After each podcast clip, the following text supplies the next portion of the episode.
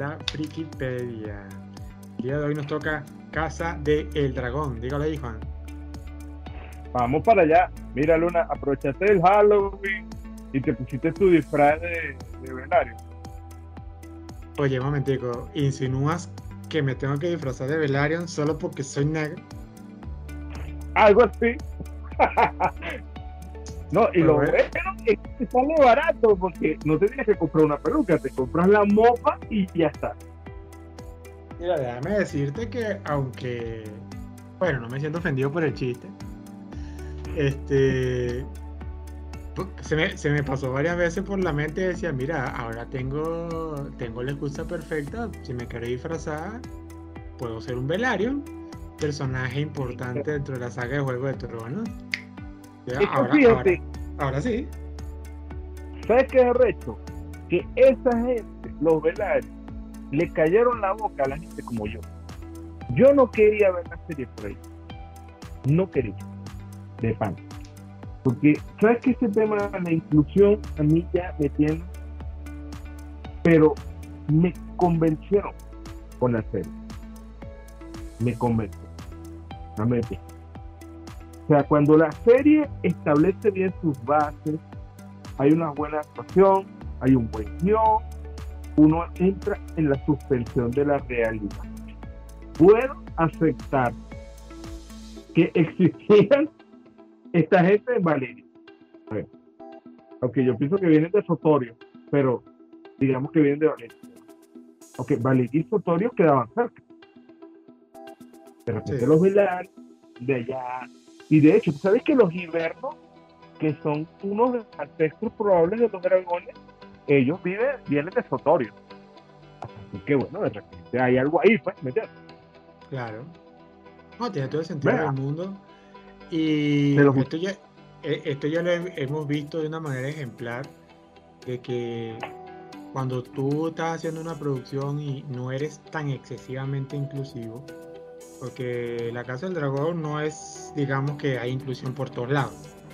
Estamos hablando solamente del tema Velaryon, el resto todo se mantiene normal, ¿no? Pero cuando tienes buenas actuaciones y tienes buen guion, a la gente no le importa esa vaina. Eh, y hay claro ejemplo, tú no te acuerdas una película, no me acuerdo, creo que fue el año 94, una cosa así, que se llamaba Sueño de Libertad, o en inglés que se llama The Shawshank Redemption, eh, que es una película basada en un libro de Stephen King, donde Morgan Freeman Sí, sí, hace un papel de un Sí. hombre que, que se llama Red. Que se-. ¿Cómo? Ese es- La escena cumbre de esa película es la cloaca, el escape. Correcto, exacto, esa misma película. Que bueno, el, el personaje de Morgan Freeman, que se llama Red, en los libros de Stephen King, él era un hombre irlandés y era blanco, ojos azules, ¿no?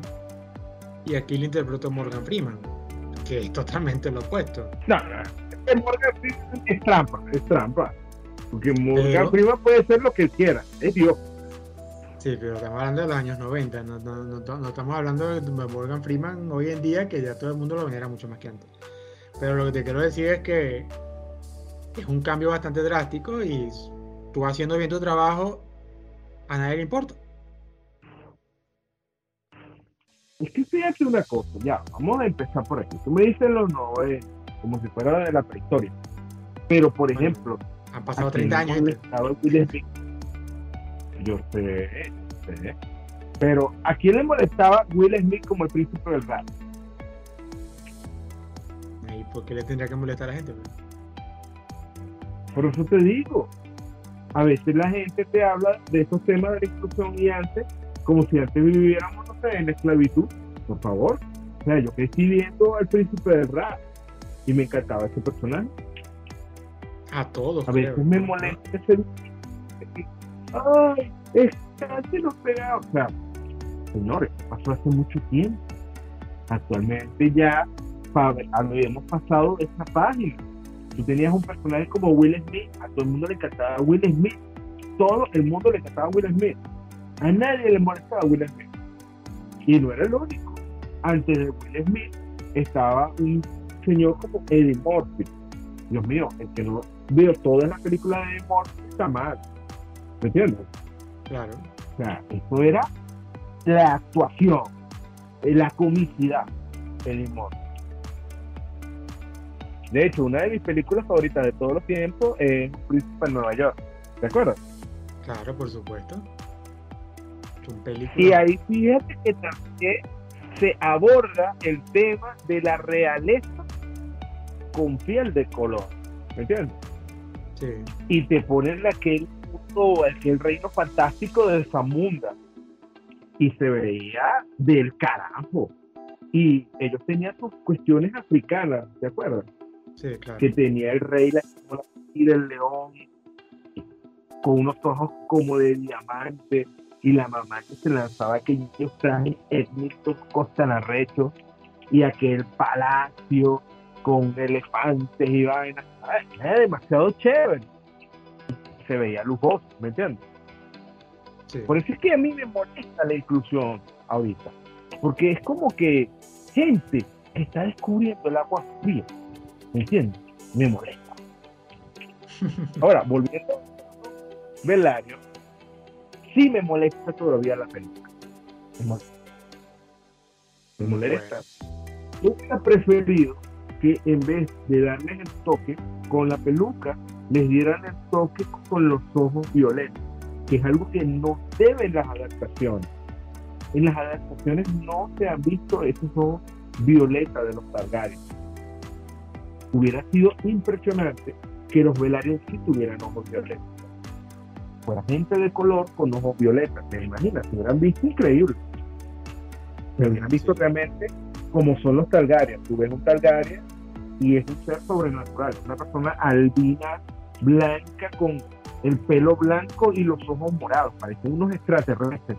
Y si tuvieras a unos Velaryon con su piel oscura y sus ojos violetas, parecerían, bueno, parecerían unos vampiros, ¿me entiendes? Se vería, Unos, pro- unos protos. claro, se vería, se vería. Mm, se ve. Bueno, se verían un poco como se ve este hombre, eh, ¿cómo se llama él? El que hace de Hendal, Ah, este, Idris Elba. Idris Elba. Él tiene los ojos como claros, se le ven como claros en las... Bueno, me imagino que es en la película de Thor, ¿verdad? Que le pusieron como los lentes, Sí, claro. los ojos así como dorados. Se ve impresionante en la película. Algo así me hubiera gustado con los, los algo así. Bueno, quién sabe, quién sabe. La cosa es que, mira, yo te voy a decir una cosa, y es que yo en un inicio sé que hoy todo el mundo está hypeado por el tema de la Casa del Dragón y nadie, se quiere esperar dos años para la siguiente temporada porque terminó muy bien. Pero yo sí te, sí te tengo que decir que yo a un inicio no le tenía mucha fe a la serie. O sea, en esa época se encontraba la guerra ahorita por, por, por la serie épica del año, que era entre los Anillos de Poder, que si no, lo, si no escucharon el programa, el episodio anterior, dimos nuestra humilde opinión sobre lo- los Anillos de Poder y lo horrible Con mucho que- amor, con mucho amor. Y este y la Casa del Dragón, ¿no? Entonces, yo antes decía, bueno, con la Casa del Dragón eh, va a tener, digamos, más éxito porque hay una base más construida. El Juego de Tronos fue un impacto tremendo a pesar de su final asqueroso. Este, pero yo creo que a lo mejor como que ese duelo de Game of Thrones, Juego de Tronos, ese, duelo de Juego de Tronos, de cómo terminó, a lo mejor no me tenía tan animado de cómo iba a ser esta serie. Con todo eso, el capítulo 1 me impresionó bastante. Tuvo, es como si hubiesen añadido todos los elementos de lo que la serie tenía antes de Juego de Tronos. Pero entonces después a partir del capítulo 2, 3, 4, eran así como episodios de transición, muchos saltos temporales. Entonces yo decía así como que, bueno, ¿esto a dónde va, no? Y a principio te te voy a decir, no le tenía muy, mucha, mucha fe. Pero sí me terminó gustando, claro. Fíjate que ahora que tú hablas de los saltos temporales, una de las, uno de esos, de, de esas, como, no es crítica, yo no diría crítica, es como uno de estos, de eso que se habló, pues, es que a la gente le encantó el casting de Reinira Niña. De hecho, fue uno de los ganchos más fuertes de la serie. Esa foto de ella con el dragón detrás. Y a mucha gente le gustó cuando se hizo el cambio a Reinira Era necesario, obviamente. Esta es una serie que tiene varios elixir temporales. Pero a la gente le encantó ese casting de ella. De repente parte de eso fue lo que te pegó a ti, ¿no? La extrañaba. No, no, mira, no, en realidad no. Yo estaba bastante consciente desde un inicio que Emma Darcy, que es la que hace el papel de Reinira ya adulta, ella iba a ser la que iba a tomar las riendas de ese personaje. Y que se me olvidó el nombre de la niña, de, esta actriz, este, que sí es verdad que hizo, un, muy buen, hizo, un muy buen papel, pero, pero no, eh, en ese sentido yo no, te, yo no tuve ningún inconveniente con eso. Más bien estaba ansioso por ver a, la Renira grande. Sí creo que la niña tenía su, su golpecito, ¿viste? Sí. Porque ella de niña realmente tenía una actitud muy imponente. Y la Renira adulta no es tan imponente, realmente. Es un poco trágica, ¿no? Sí. Más que importante se, ve que es una persona que la vida no la ha tratado bien. Claro, pero la, la, conducta de esta Renira que tenemos me gusta mucho, es porque se refleja mucho a las consecuencias que ella va viviendo dentro de la serie, ¿no? Porque no le va muy bonito. No, no, es correcto. Es que así, tal cual es el personaje. El personaje está 100% correcto. Es que eso, eso es lo impresionante de la serie, bueno, no, no, quiero caer en comparaciones, pero vamos a, hablar en general solamente, que lo que hace una buena serie son personajes bien escritos y con un guion bastante coherente. Si tú lo haces bien, la gente va a estar contenta. Rhaenyra es un personaje que primero no se dio cuenta o no esperaba eh, que ella fuera la sucesora al trono y para eso ella fue un golpe tremendo, ¿no? O sea, como que tengo esa responsabilidad y más el amor que le tenía a su padre. Y eso la hizo, la, la, hizo cambiar en su totalidad porque lo veía como una responsabilidad. El problema es que jugarse el tema del trono al, al nacer su hermano, Aegon, genera la controversia que es lo que mueve la trama. E incluso lo que me gusta de la Reinira grande, a pesar de que lastima, lastimosamente es muy sufrida, ella incluso hay una parte de la serie donde se siente prácticamente derrotada y hasta, tiene que negociar con, con Alice en Hightower, prácticamente que entregándole un dragón como para que haya paz. O sea, ahí donde tú ves como que esa parte de Renira que ya estaba súper quebrantada.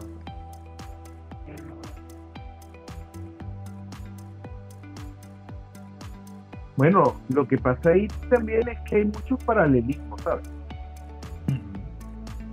Eh, tuve, por ejemplo, un paralelismo claro entre Rhaenyra niña y lo que fue la Daenerys. Yo creo que por ahí vino uno de esos ganchos fuertes, fuertes de la serie. La gente la, la vio como la nueva Daenerys, ¿entiendes? Aunque realmente las personalidades son totalmente distintas. Totalmente distintas. Rhaenyra no se parece a Daenerys. y de hecho, mucha gente quiere una explosión así de Daenerys Dracarys, pues Dracarys y ella no es realmente, ella no es así. Yo creo que a mí me gusta una de las cosas que realmente me ha capturado, es que hay muchos paralelismos, muchos ecos, y esto se ha hecho muy bien. Porque fíjate, Rhaenyra en su posición de, de heredera es muy parecida a la reina que nunca fue, que es un personaje de la serie y la reina que nunca fue en una conversación con ella se lo dijo, no va a ser reina, ellos nunca lo van a aceptar. Y Reinira es como que ella dice, yo no voy a ser como tú. Y la caraja le dice así como que eres una no te das cuenta. Ellos jamás lo van a permitir. Se lo dice desde la amargura, pero también se lo dice desde la experiencia. Ella estuvo en la misma posición de Reinira. Ella vivió eso vivió esa humillación de, a ella la despojaron, a la reina que nunca fue, la despojaron. Hubiera sido mejor rey que el papá de Rhaenyra, que Viserys. Pero por el hecho de haber nacido mujer, le quitaron la, oportunidad. esos detalles de esa estructura de esa serie que vienen de su libro son geniales, la verdad. Claro, y eso que, este, por ejemplo, la, adaptación de esta serie, el noventa y tanto por ciento es muy fiel a los libros, podríamos decirlo. Y hay ciertos cambios, por ejemplo, este,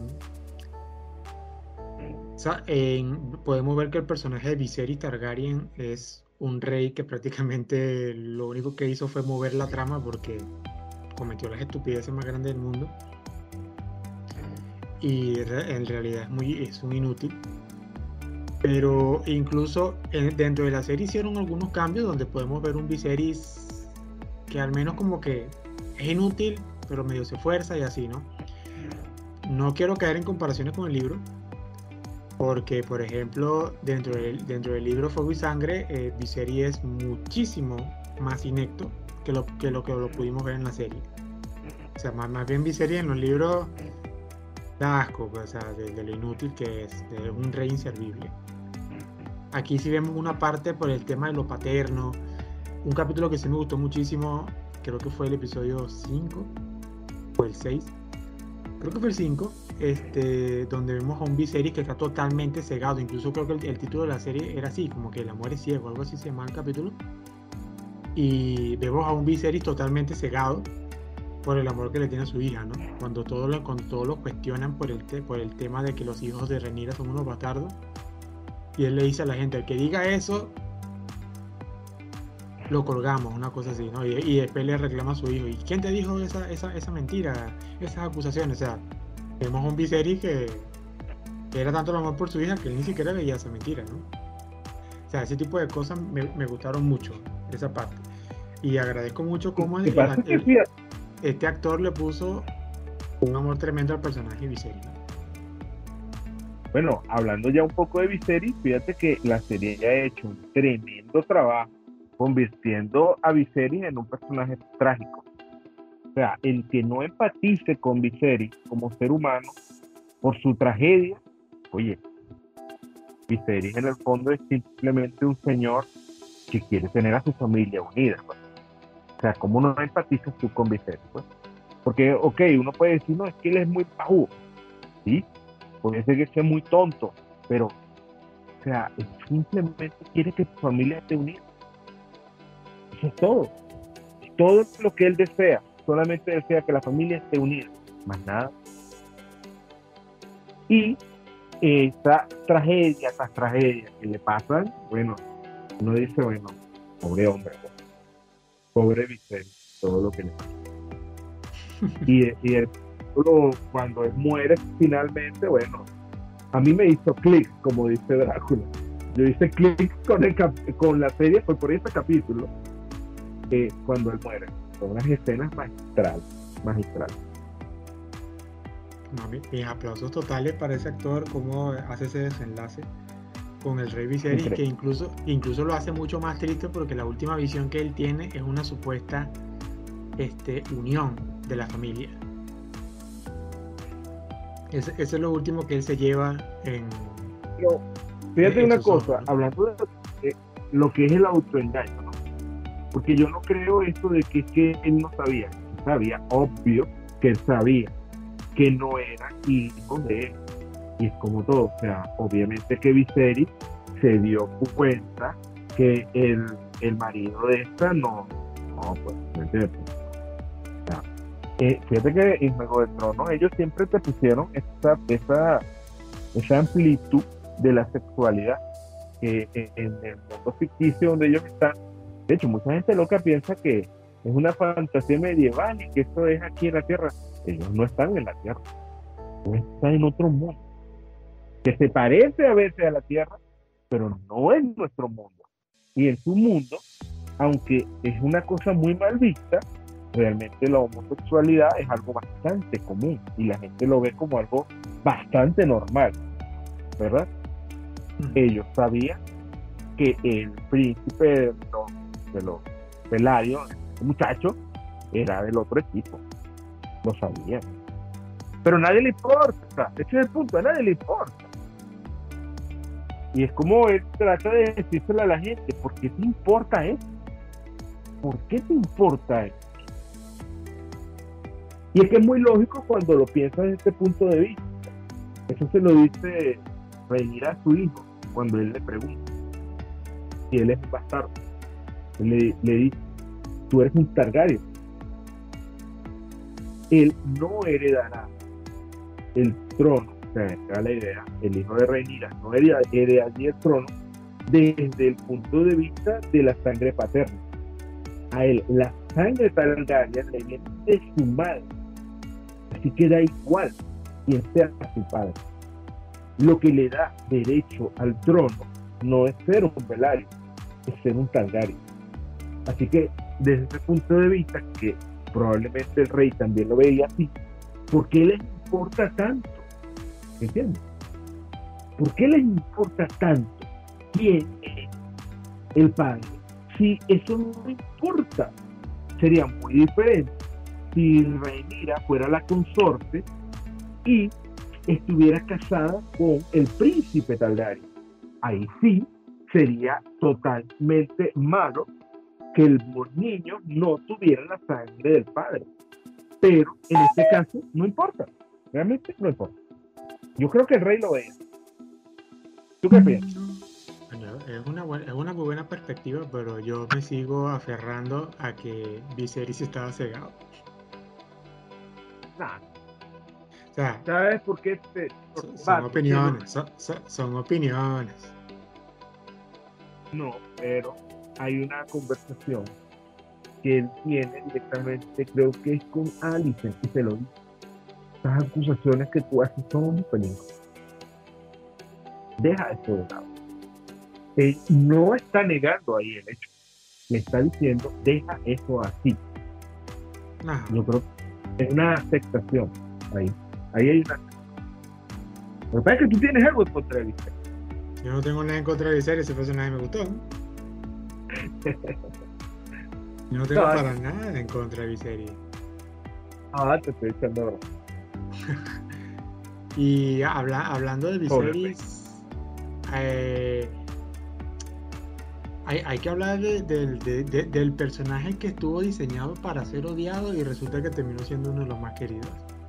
Daemon Targaryen. Siempre me confundo. no es el tuerto, No, el tuerto es Daemon Targaryen. Ah, sí. Y el hermano de Viserys es Daemon Targaryen. Esos nombres tan, tan Targaryen siempre te parecen mucho.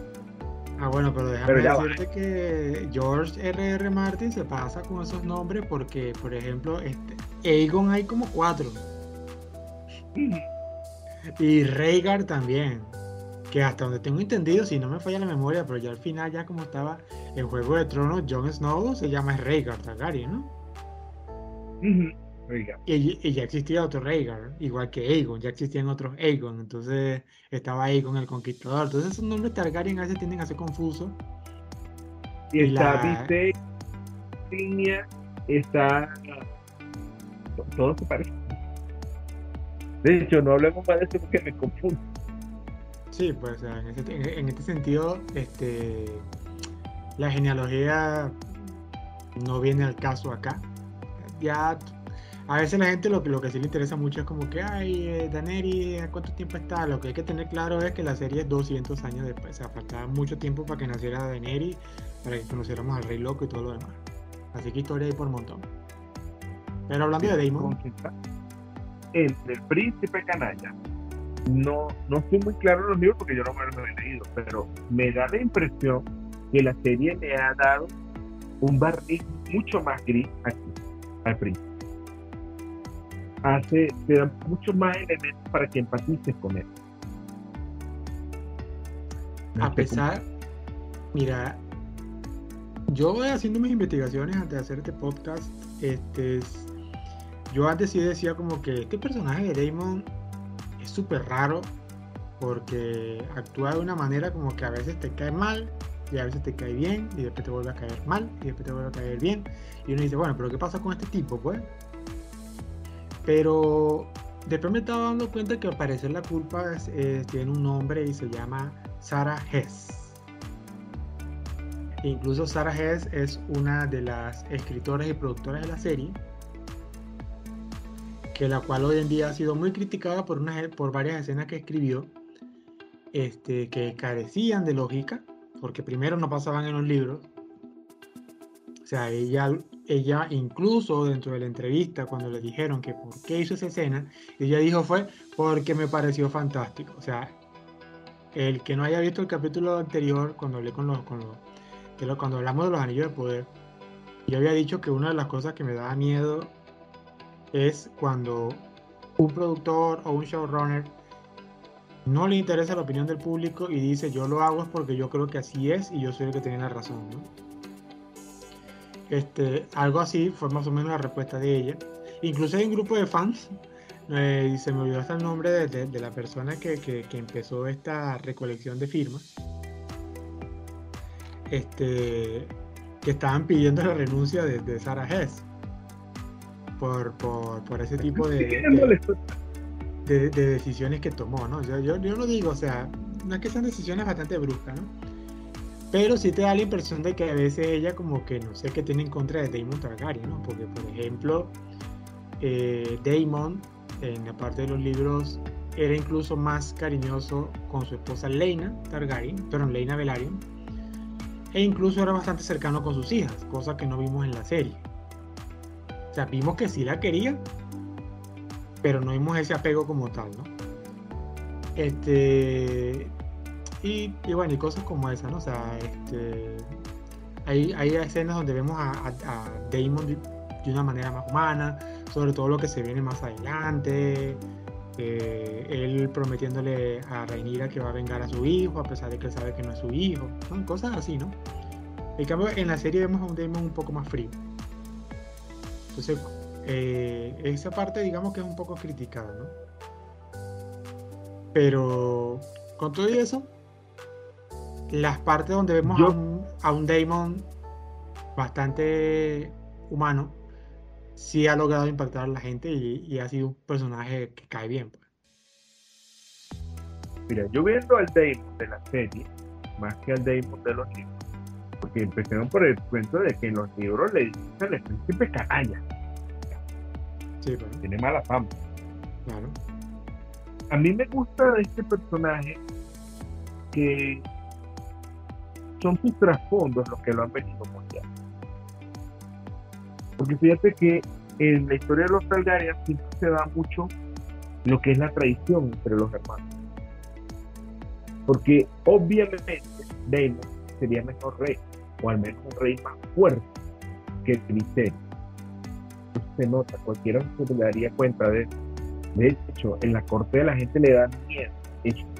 les da miedo porque ellos, claro, prefieren tener, como cortesanos que son, un rey débil, manejable, como es a un rey como Daemon, que sería un rey que no podría manejar. Ya por allí, Daemon es un personaje que tiene cuentas pendientes con su hermano, Viserys hay un resentimiento subyacente. El hecho de que él es rey y no se merece ser rey. Y de hecho, yo creo que eso también lo lleva por dentro el propio Viserys. Tiene como ese, choque de yo tengo que demostrar que sí merezco ser rey. Porque en el fondo él teme que no es digno rey. Recuerda que él fue rey porque le quitan la corona a su prima para dársela a él. Y el atributo que él tenía para ser rey era simplemente que nació hombre. Eso era todo, no había más. Simplemente era eso. Y porque él es rey y no su hermano, porque él nació primero. Eso es todo. Y sería un tipo bendecido y afortunado. Damon es lo contrario. Damon es un tipo que se ve a sí mismo con tantas capacidades, tantas virtudes para para un Targaryen y está simplemente relegado a ser el hermano del rey. Y para más ira, más rabia, su hermano no lo toma a su lado como este es mi hermano, este es mi escudo, lo tengo en un lado. No, lo aparta. Lo mandó de hecho a casarse con una mujer que él detesta y ella lo detesta. Lo obliga a casarse con ella. Realmente Damon, tiene una buena justificación para ser como él. De hecho, es mejor de lo que podría ser. Así lo veo. Sí, es verdad. tiene bastante sentido. Este... Y tiene algo más, tiene algo más. ¿Sabes qué tiene bueno a su favor?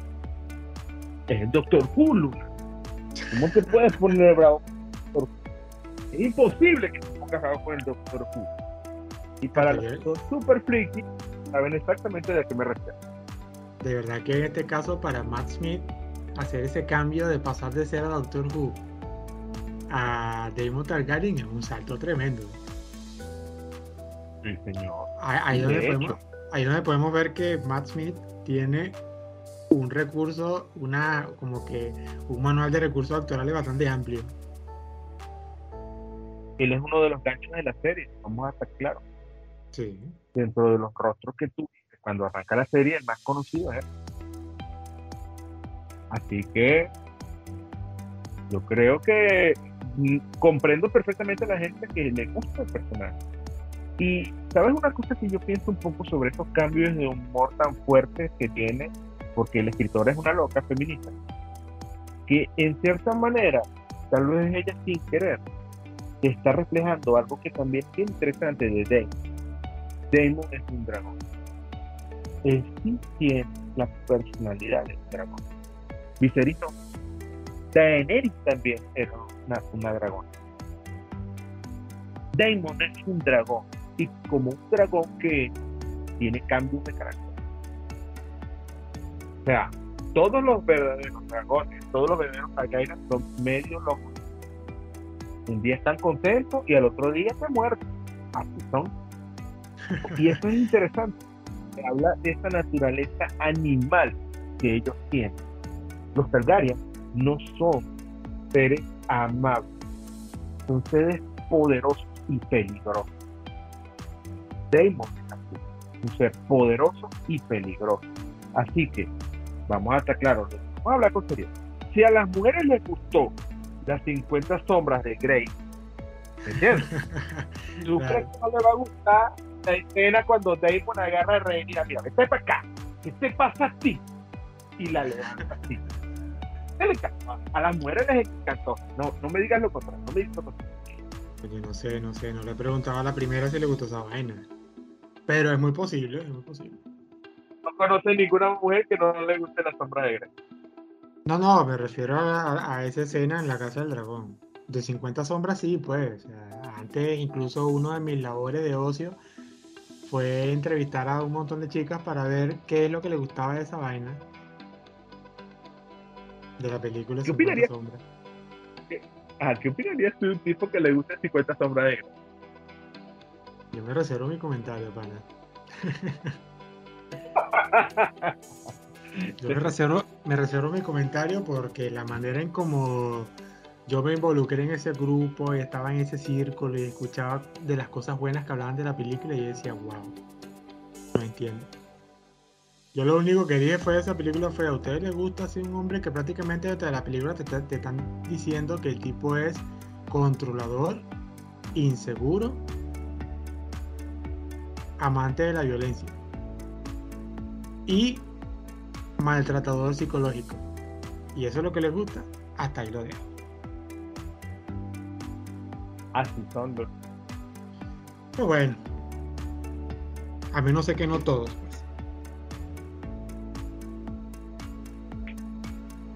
qué bien se ve en esta serie. en Game of Thrones también fue igual. Realmente tú te creías los dragones y en esta serie también te lo crees. algo, algo, que sí me parece bastante interesante de esta serie es el tema del concepto de los dragones. Me gusta, por ejemplo, un dicho muy interesante cuando Damon dice que los dragones, eso de que los Targaryen dominen a los, a los dragones no es más que una mera ilusión. Me gusta mucho esa creo que lo dice. ¿En serio lo dice Ya, se me olvidó. Eh, a ver. Ahora, ahora, ahora sí estoy dudando. Ahora sí estoy dudando. Creo que fue Viserys que lo dijo, ¿no? Viserys se lo dice a Rhaenyra. Damon, Damon, le dice es que los sueños no, los convirtieron en reyes, sino los dragones. Eh. Eso sí lo dijo Damon, ¿cierto? Pero me gusta mucho el, concepto de cómo son el tema de los dragones junto con los Targaryen. Pues. Porque tampoco se ve como que ah, ellos son los, los, Master Dominatrix de los dragones. Los dragones también tienen lo suyo. Tienen su, su carácter, su manera de obedecer. Tiene una personalidad. Tiene una personalidad, me parece muy, muy buena. El, con, el único que estoy un poco molesto es con Veigar, el, la dragona de, de Leina Targaryen, de, de Leina Velaryon, cuando se deja montar por Daemon Targaryen, ¿no? Yo creo que en ese momento Veigar estaba así como arrecho con la salida. Se culo todo. O sea, ya pues, voy arrecho.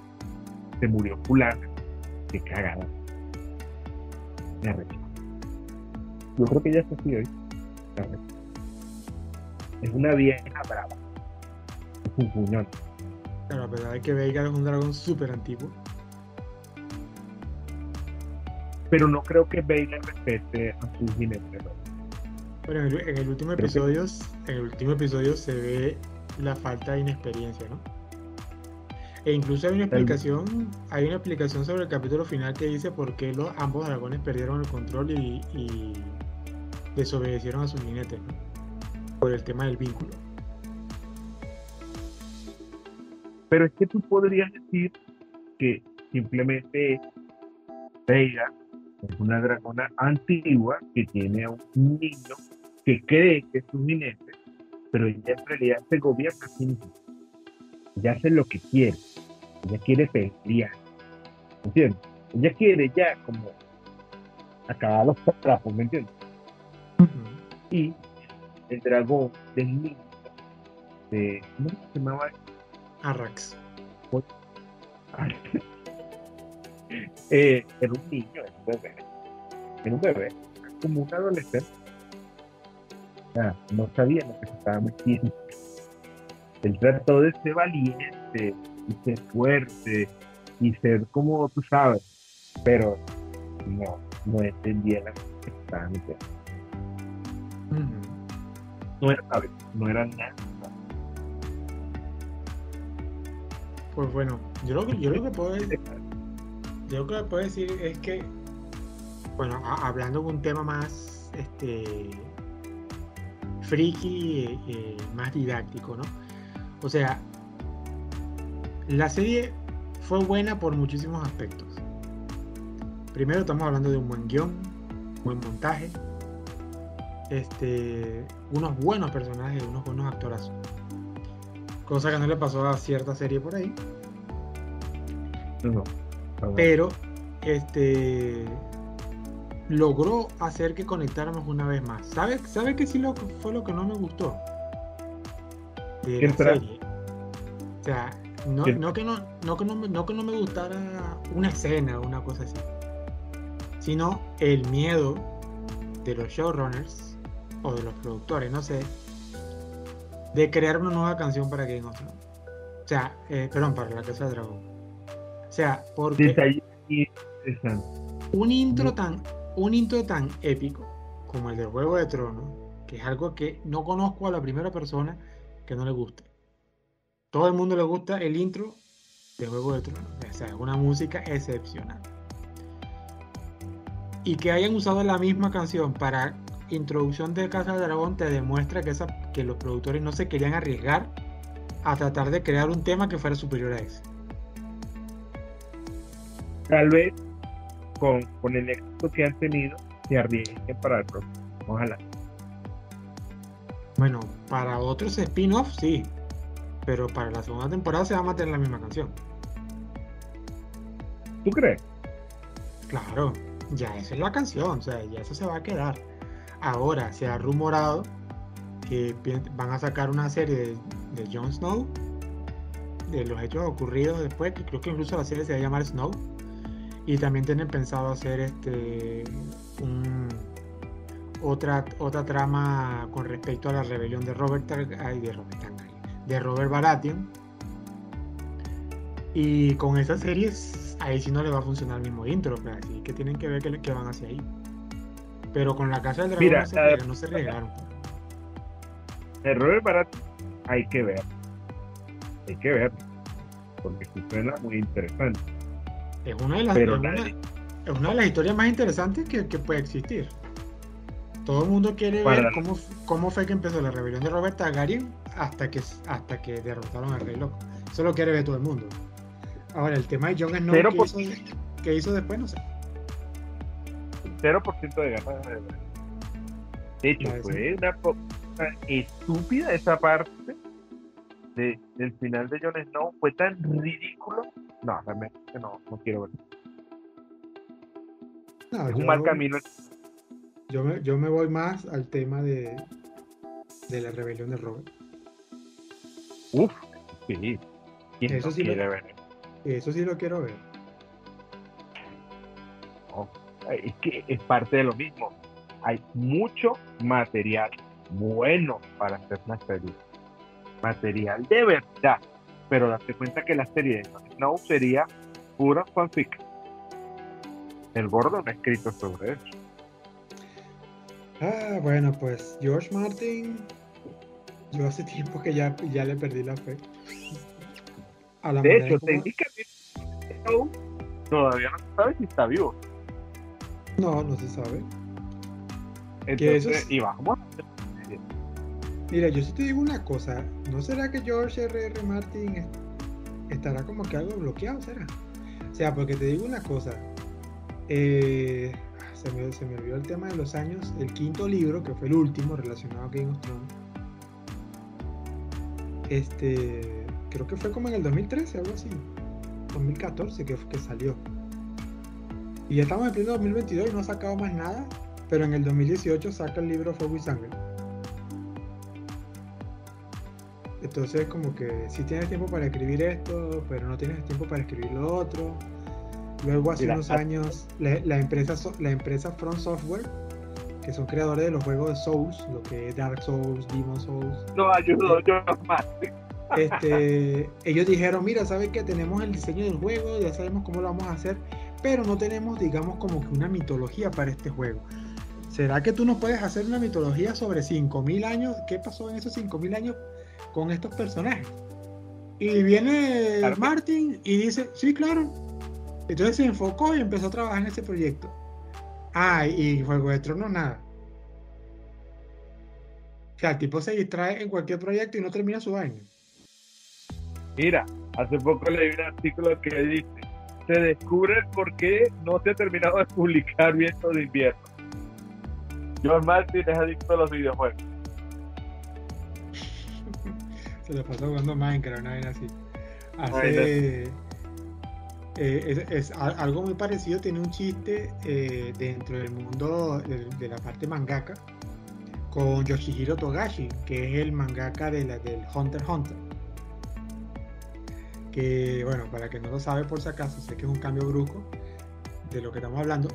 Pero por ejemplo Hunter Hunter es conocido por ser un manga bastante popular, muy querido por todos, pero que, se que ha tenido muchos este, muchas pausas indefinidas, ya hasta por cuatro años, creo que casi cinco años ha sido la pausa más larga. Entonces la gente, digamos que se molesta, ¿no? Porque empiezan a decir que Togashi es un flojo, incluso eh, dentro, del, mundo taco a, Togashi le dicen Bagashi, ¿no? De vago. Este, pero bueno, todos sabemos que Togashi, bueno, acorde a lo que dicen en las entrevistas y eso, él tiene unos problemas de salud, que no le, que no le permiten ese continuar con la obra. Dicen que también es una persona muy testaruda, que, si, no que si no lo dibuja él, no, que no le gusta dejárselo a los asistentes. Incluso su esposa es la mangaka de Sailor Moon. Y, ni siquiera ella lo puede ayudar porque no se deja.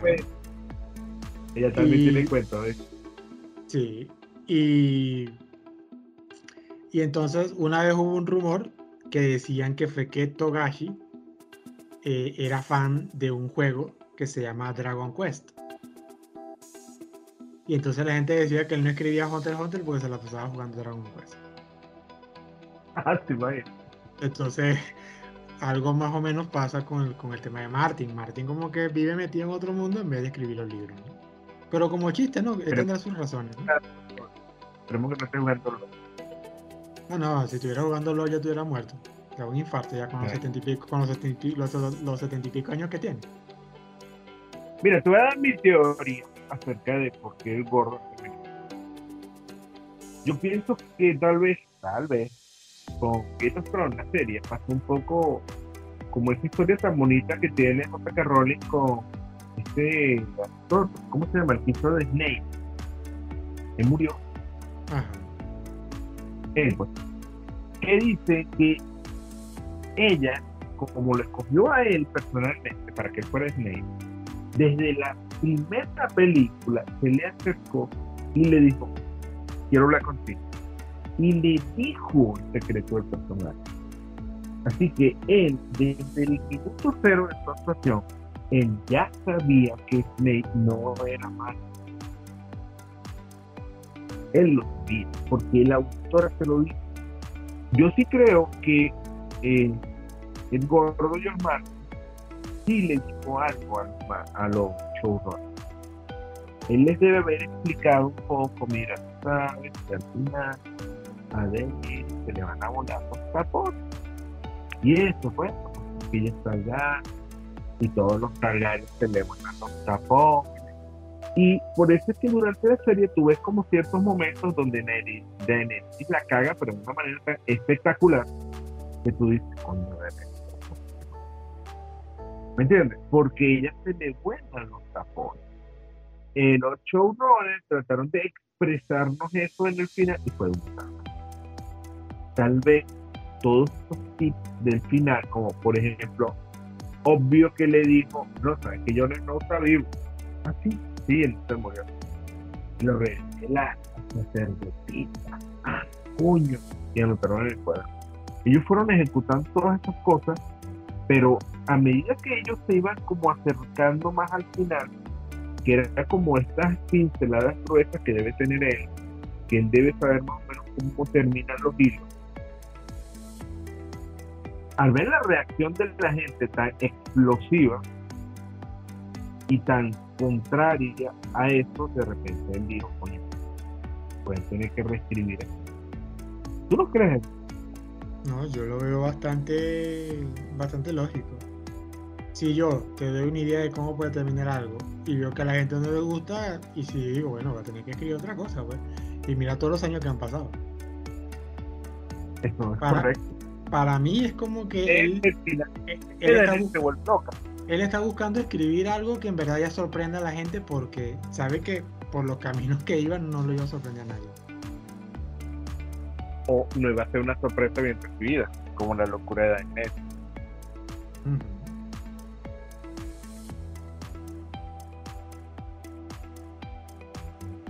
Luna, ¿cuál es tu personaje favorito hasta ahora? Para ir ya terminando. De, la Casa del Dragón o de.? De la Casa del Dragón. Este. Y se me hace difícil porque en verdad no he empatizado con nadie. O sea, me gusta la serie, pero no empatizo así como con alguien que diga este. Y como es que, y como es Juego de Tronos, eh, no me gusta empatizar con nadie porque todo el mundo se muere, ¿no? Es como la novatada que seguimos mucho, que, ay, mira, me gusta la familia Stark. Ese Ned Stark es un hombre justo. ¡Pum! Decapitado en el, en el, capítulo 9. Más sencillo, pues, para que no, no, no patines Rojo, digo, negro o verde. Negro, por supuesto. Ah, viste, choca. ¿Qué clase de gente enferma le gustan los verdes? Por Dios. Seguro que como la sí. gente que le gusta el, o sea, ¿cómo te- el guasón es malo. ¿Cómo te puede gustar el guasón? Me refiero al guasón de Hugh Ledger. Porque, oye, este, el, el guasón de, de Joaquin Phoenix, bueno, es tipo. Pero es gustar tanto el, el de Hugh Ledger que lo ponen en el Facebook, lo ponen en estampita, no porque Hugh Ledger dijo, no porque el guasón dijo, y te lo ponen como goticas de sabiduría del guasón. O sea, estás enfermo. Goticas de sabiduría del guasón. Así es la gente que le gustan los verdes. Los verdes son malos. Son muy malos. Es evidente. ¿No te das cuenta? Obviamente tenemos que ser los negros. Tenemos que ser los negros. Imposible ser verde. el spoiler que les voy a lanzar a todos nuestros oyentes es que al final Viserys tenía sangre negro es la que prevalece. Esa es la que prevalece. Él no se equivocó cuando eligió a su hijo. Esa era la línea de sangre que iba a terminar. Ahí está, ya se lo Llévense ese spoiler para la casa. la gente imaginándose a Rhaenyra en el trono. Feliz. No, no. no. Vamos, vamos a terminar como con el, con el meme. ¿Cómo se lo decimos? ah, Porque en la casa del dragón nada puede mal ir sal. Pero es lo primero que sale mal. Pues bueno, y una cosa buena de la serie que lo que viene es candela. Ahora es que viene la batalla. Claro, ahora es que viene la danza de dragones. Y la, la próxima temporada va a ser explosiva. Una cosa apoteósica. Pues sí. Ya está, sí. confir- ya, ya está confirmado el, rola- el rodaje de la serie para principios de 2023, así que veremos la serie en el 2024. ¿Te imaginas la batalla sobre el ojo de los dioses donde pelea Daemon contra. ¿Cómo es que se llama el cuerno? Daemon contra Daemon contra Daemon. Eso. Ok. Y aquellos dragones. Eso va a ser. Va a ser único. Una cosa increíble. Ya con, el éxito de las, ya con el éxito de la serie tienen presupuesto de sobra, así que no creo que vaya a ser un problema. Toman mucho dinero. Y lo usan bien, ¿no? Se lo usan no como otros. No como, no como otros que le sobra la plata. Le da 43 millones por episodio y te salen con esto. Y sale como la asociación esa de los padrinos mágicos. No somos dinero mal gastado. De pan. Tenemos que demostrarle a la gente que no somos dinero mal gastado. Una cosa así. Realmente los que no han empezado a ver la serie, láncensela con confianza. Sí, es bueno. Claro que sí. No hay que perder la fe en la saga de Juego de Tronos. Al menos No. esta, primera esta primera temporada ha sido bastante buena. Nunca les voy a perdonar lo que le hicieron a Daenerys, pero sí, pues. Hagamos como la mujer golpeada y digamos, ay, bueno. Pero al menos, al menos me quiere. Mira, me lanzó esta. Me lanzó la casa de dragón. O sea, bueno, no perdono. Nosotros como consumidores fácil nos manipulan. De pan. Pero no me voy a ver Jon Snow. Ya lo dije. No la voy a ver. Bueno, yo de repente por ocio sí la vea, pero espero que sea un rumor y que nunca se dé. Oye, pero la de la de la rebelión. ¿Te imaginas? No, la, la- la rebelión de Robert sí estoy 100%. Aunque esa, esa serie tiene un detalle interesante. ¿Oíste? Y es que va a ser muy, muy de, muy medieval. No va a haber dragón. No, Es un detalle que les juega en contra. Le falta ese elemento de fantasía. La rebelión de Robert es muy guerra convencional, medieval. No tiene cosas mágicas, ¿me entiendes? Robert va a todo a, a, mazazo limpio. Pues. Así que por ahí hay que ver cómo se la van a jugar, porque tiene que meterle ese picantico, porque sin el picantico no, no funciona. ¿Quién sabe? Pues bueno, esperemos poco a poco, paso a paso. Chévere. Y muy bien, pues bueno, lo que podemos decir es que la Casa del Dragón sí nos gustó. Y bueno, fue con la siguiente temporada, ya dentro de dos años, ya seguiremos hablando de muchas cosas más. Siempre cabe recalcar que tenemos nuestra página de Facebook que se llama la Frikipedia Podcast. Nos pueden seguir por ahí. sería chévere, estaríamos súper agradecidos para que sean unos frikis más como nosotros. ¿Sabes que hay gente que todavía se, se pregunta en nuestra página que qué significa friki? Nosotros no hemos dicho todavía qué significa esa vaina. Yo creo que no. Mm, pues empezaremos dando una clase en el próximo episodio, así que no se lo pierdan. Pues, Claro que sí. ¿Qué significa ser friki? Se lo explicaremos en un próximo episodio. Cuídense y nos vemos. Chao.